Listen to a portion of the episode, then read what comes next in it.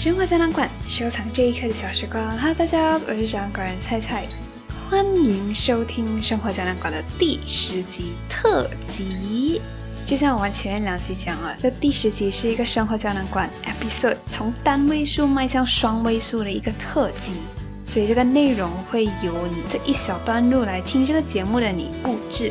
所以在这里真的很感谢大家，真的是特地去填这个 Google Form 来布置内容。而且有的朋友真是写的特别用心，写的很长也很仔细，所以真的很感谢大家在这第十集的参与。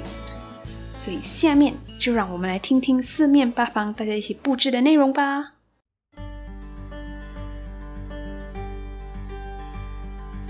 在这 Google Form 我收到大家想要我讲的一些题目或者是一些问题，我就把它归类成三大类。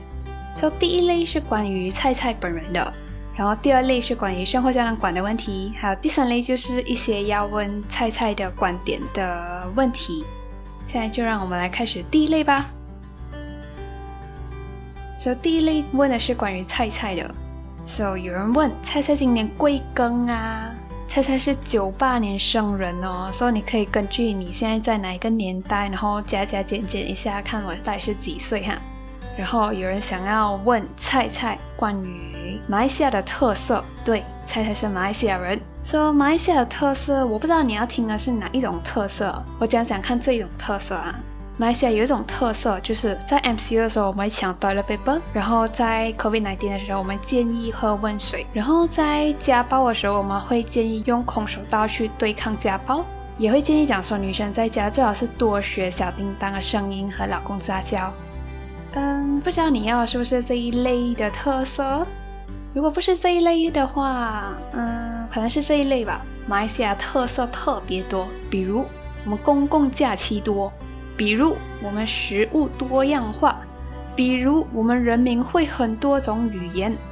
还有马来西亚特色包括了岛屿和沙滩，比如 Pulau Tioman、Pulau Bangkok、Langkawi、p r d i k s o n 超级多的沙滩和 island 等着你去玩水，然后马来西亚特色怎么能少了我们的国民英雄李宗伟呢？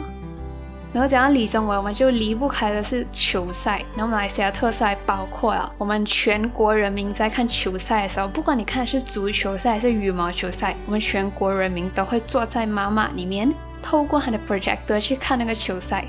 然后赢球的时候，全部就一起耶；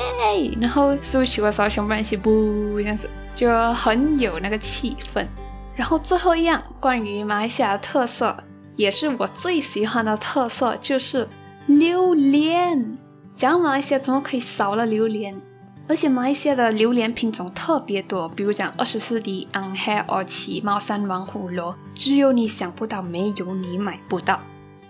OK，马来西亚特色到此为止。然后有人问想小红吗？大家知道小红是什么吗？小红是啊我的一群朋友，然后他们应该是派了一个代表来写这个问题吧。想想想，当然想啊，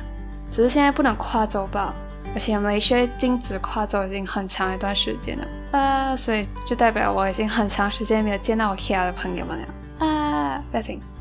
总有机会的，我们等着。然后关于菜菜的下一个问题是。最近在看什么书？哦，我最近刚刚看完了一本书，叫《信念》。这本书的内容对我来讲没有什么特别深刻的。给我印象比较深刻的是，before 我读《信念》这本书之前，我读了一本书，它叫《当下的力量》。哇，这本书真的是各种脑洞大开，读的时候你会有一种觉得原来如此的那种感觉。有机会的话，我可以跟大家深入的来谈一下《当下力量》这本书。它内容非常的厉害。OK，关于菜菜的问题，最后一道问题是，请问可不可以聊一下你的素食者心路历程？哇，看起来问这一个问题的朋友一定是身边的朋友。的确，我是一个素食者，呃，真正开始认真吃素是最近几年的事情啊。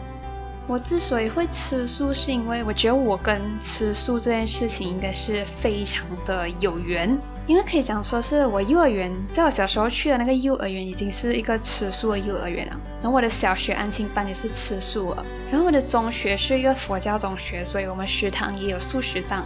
然后我的大学朋友，我的 cosmate 都是吃素的，然后那么刚好我的学校也是有一个素食档，所以我觉得我吃素这件事情应该是由环境导致的一个个人喜好。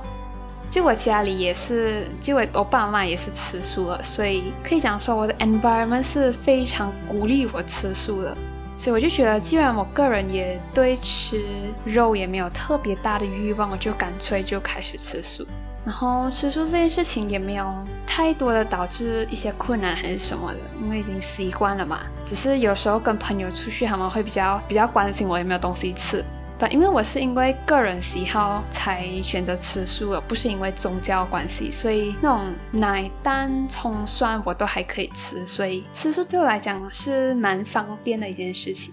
OK，就是这样子。关于菜菜的问题就到此为止。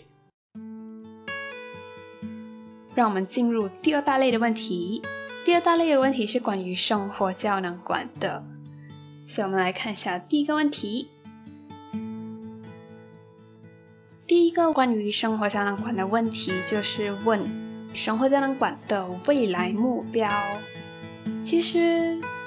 我个人啦，没有特别为生活胶囊馆定一个什么目标，其实我不会想说要在什么时间内做到什么样的水准、什么样的规模，我是没有特别去在这个大梗，就我会每一期都跟着自己的灵感。特别想讲什么事情，我就做那个题目内容，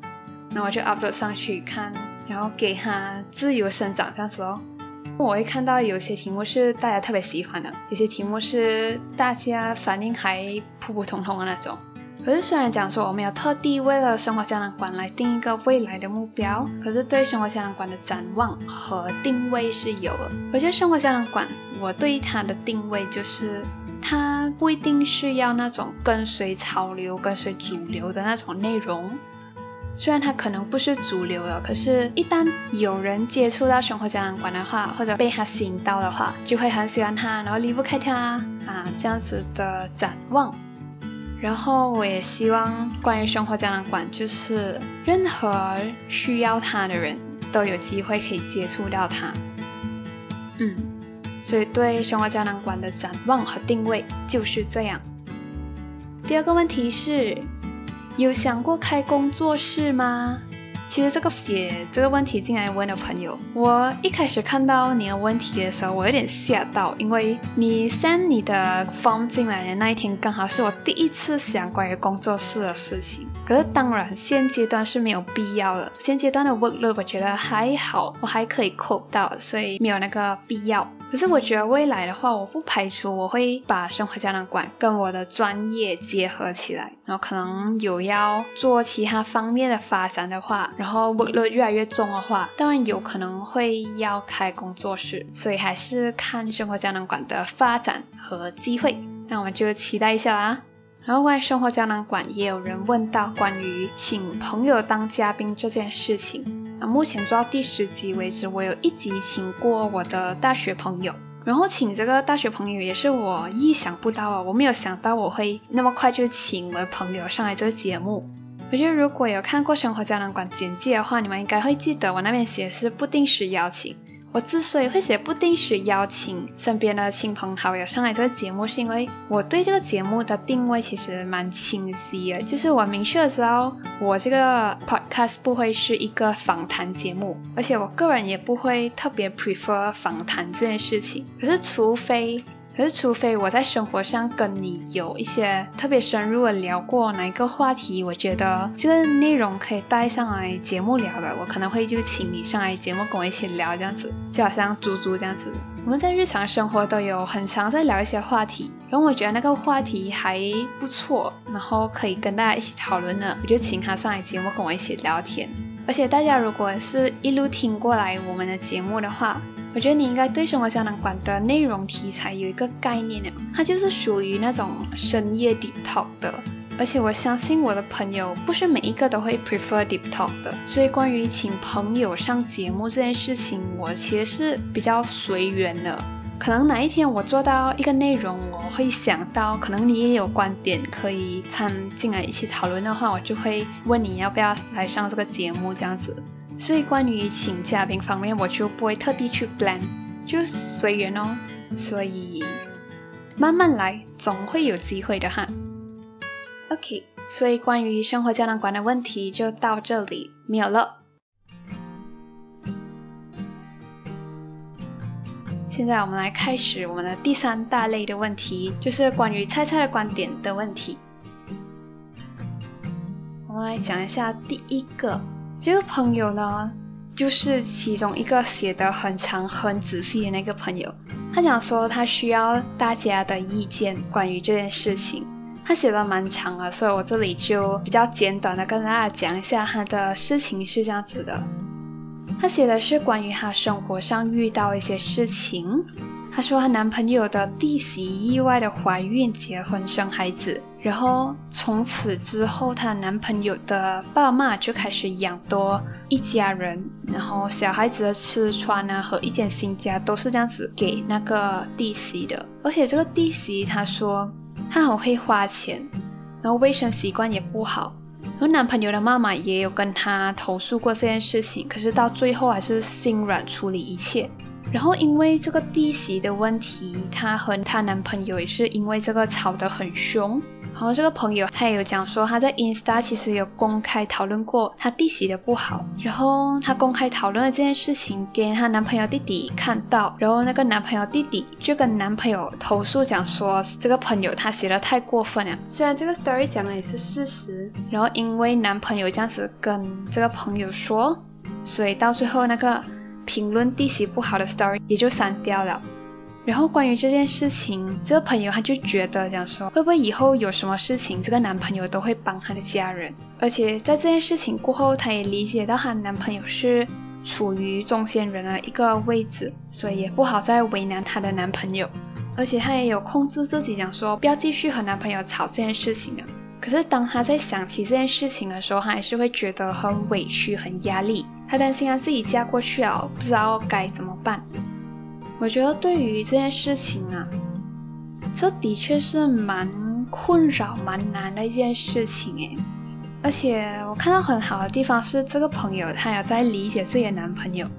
她对这件事情的付出就在于控制自己，不要继续跟男朋友吵这件事情了。我觉得 so far 你应对的也蛮好的，要认可自己的付出哈。虽然讲说这件事情看起来蛮难的。可是也不是完全没有我们可以控制的东西，所以既然你写进来问我的建议，我就以从这个心上的了解来讲一讲哈。所以我下面讲的东西你可以参考参考就好，然后以你自己最舒服、最 prefer 的方式去处理你身边的问题是最好的。所以第一个东西我比较关注的是这朋友你自己的情绪方面。因为我觉得不管是什么事情都好，最要优先处理的就是我们的情绪先。我们能尽量淡化自己的情绪，才能就事论事嘛。虽然讲是讲，可是我也是通常很着急处理事情，反而把情绪在问题里面，把问题越弄越大。所以既然情绪会把问题越弄越大的话，我觉得优先处理情绪永远是最好的。你写的蛮长一封信里面，主要看到的是你觉得委屈跟压力。因为我们也知道，男朋友也可能是未来的另一半。其实，在我们人生里面扮演的角色是挺重要的，而且也可能是我们这一生当中与我们相处最长时间的一个人。所以，可能你会担心讲说男朋友帮亲不帮理啊，而且可能你也会怀疑，在以后的生活遇到问题的时候，你这个最亲的人能不能给你支持？而在这件事情里面，你感觉到委屈跟压力，我觉得你的情绪都是跟他有关的。所以，对于你的委屈和压力的话，我觉得你可以和你的男朋友讨论一下关于你的感受，只讨论感受哈。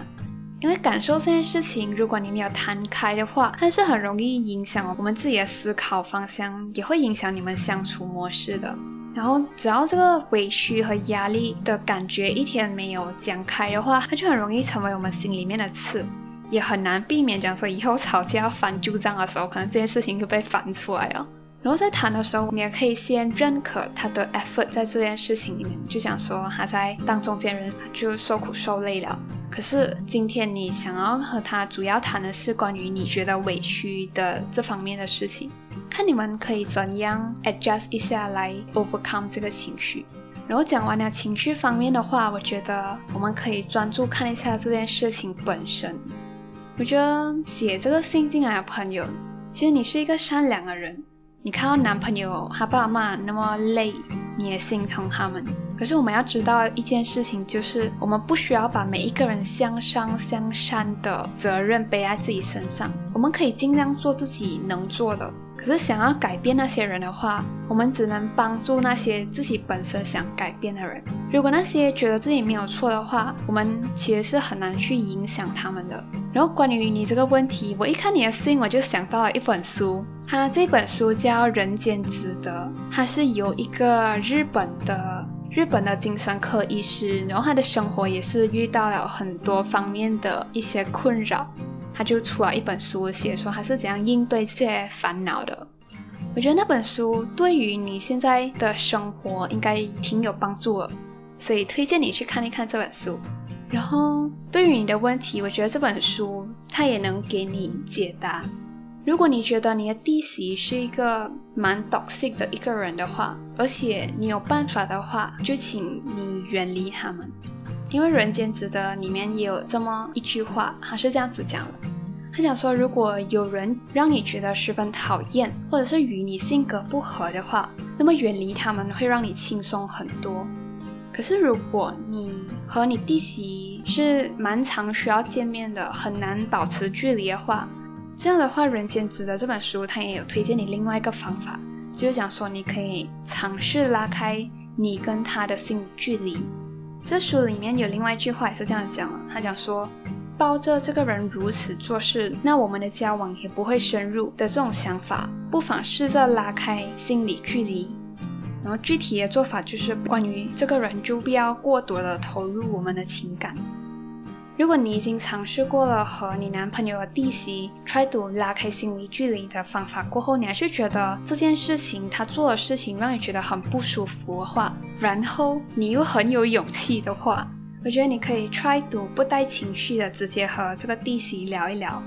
当然，我上面讲的这些东西都是根据你信里面我的理解来给的一些 comment，所以不一定百分之百适用。所以回答这个问题结束之前，我还是想要用《人间值得》这本书里面讲过的一句话来给你一点安慰。他讲说，人处于漩涡之中，当然不会好受，但也不要担心，无论如何，什么状况都不会，也不可能持续一生。慢慢分析自己为什么那么在意，或者自己真正想要做的是什么，以客观的眼光看待问题，也是解决问题的方法。所以正在听这个 podcast 的你，如果你是用 YouTube 来听这个 podcast 的话，大家也可以在首播聊天室留下你对这个朋友的 comment 和鼓励的话，给他点支持哈。OK，关于菜菜的看法，第二道问题是，这朋友他写，出社会一定要买车买房吗？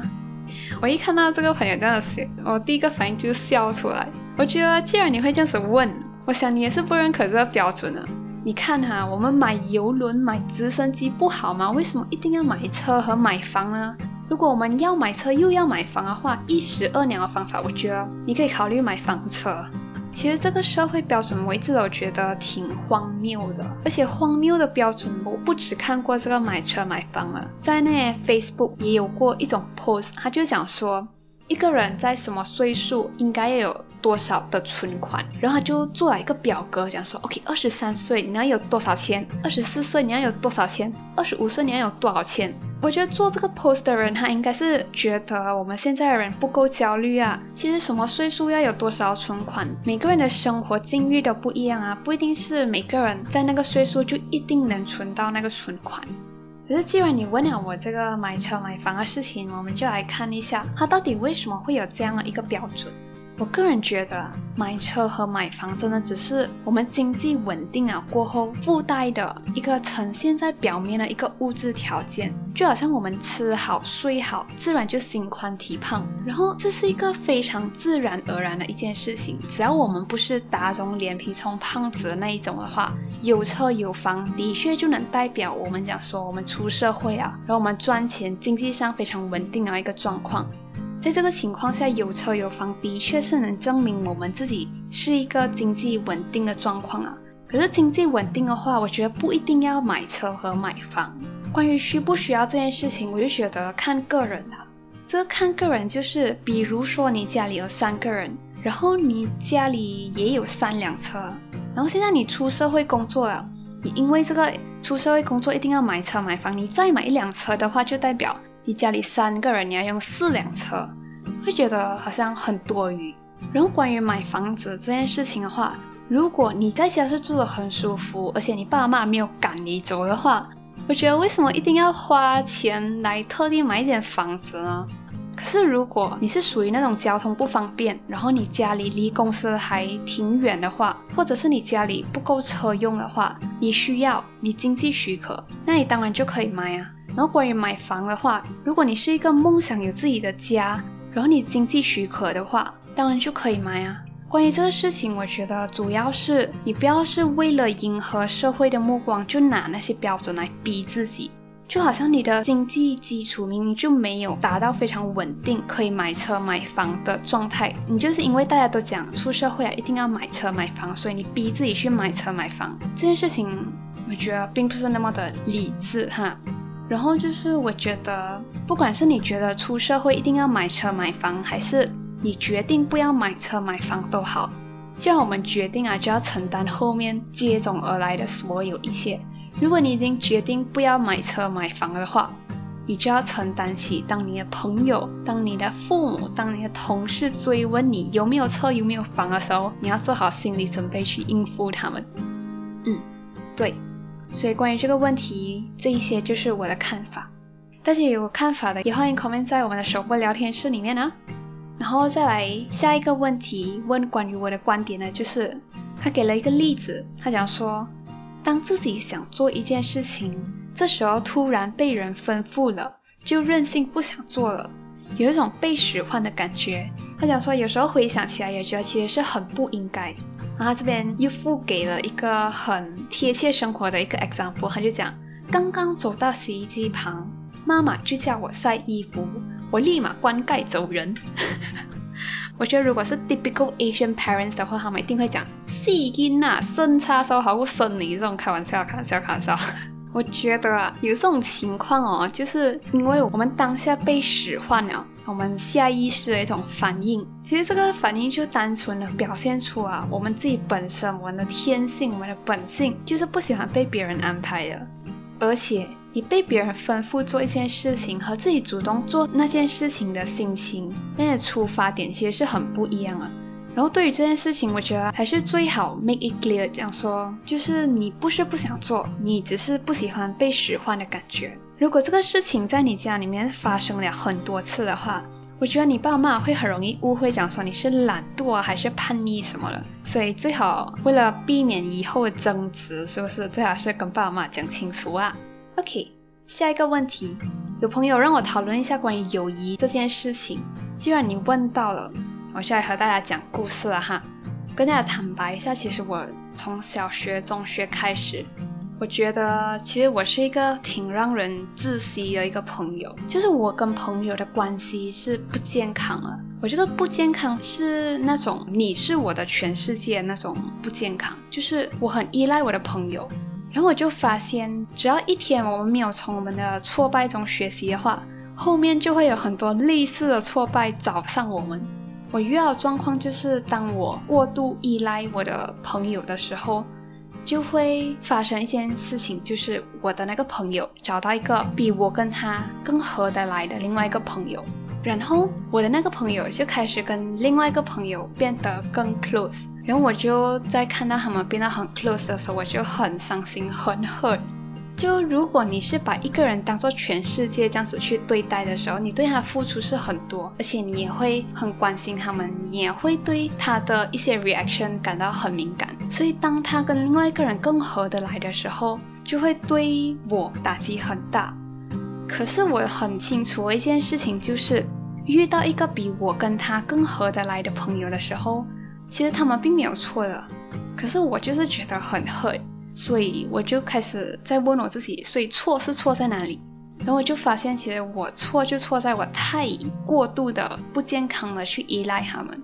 所以对于友谊这件事情，现在我就开始以另外一种心态去对待朋友，就是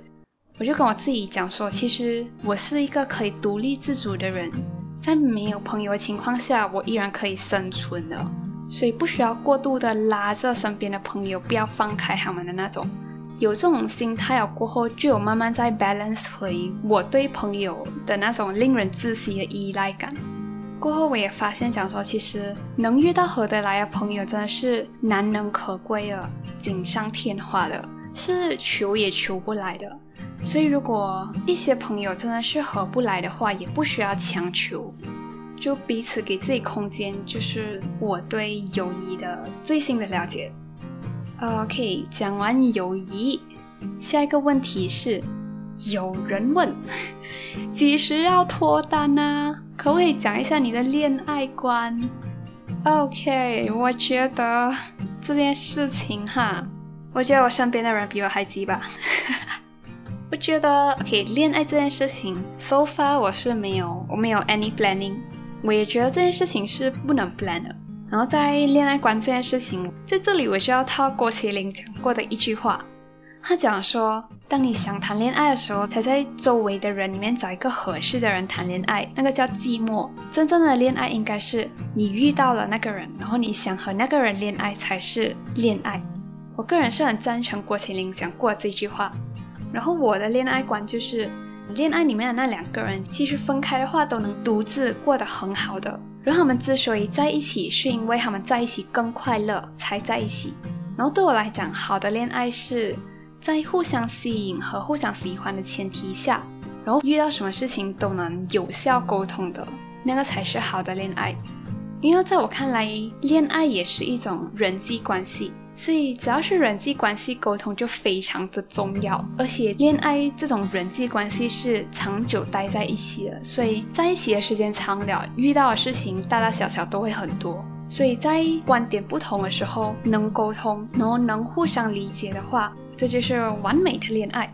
不管在听这 podcast 的你是恋爱没有恋爱，我都建议你去做一个 love language test。这个 love language test，它主要 test 的是你，你个人是 prefer 以哪一种方式接收爱的。然后它的接收爱的方式就有五种，第一个是赞美，第二个是肢体接触，第三个是小礼物，第四个是服务，第五个是有质量的时间。所以大家有空有兴趣的话。或者是你现在有男女朋友的话，我建议你们两个都去做一下这个 love language test。这样的话，以后的摩擦就会少得多，然后你努力的方向就也更明确了。So 有兴趣做这 love language test 的朋友，我会把它的 link 放在 description box，欢迎去做这个 test 哦。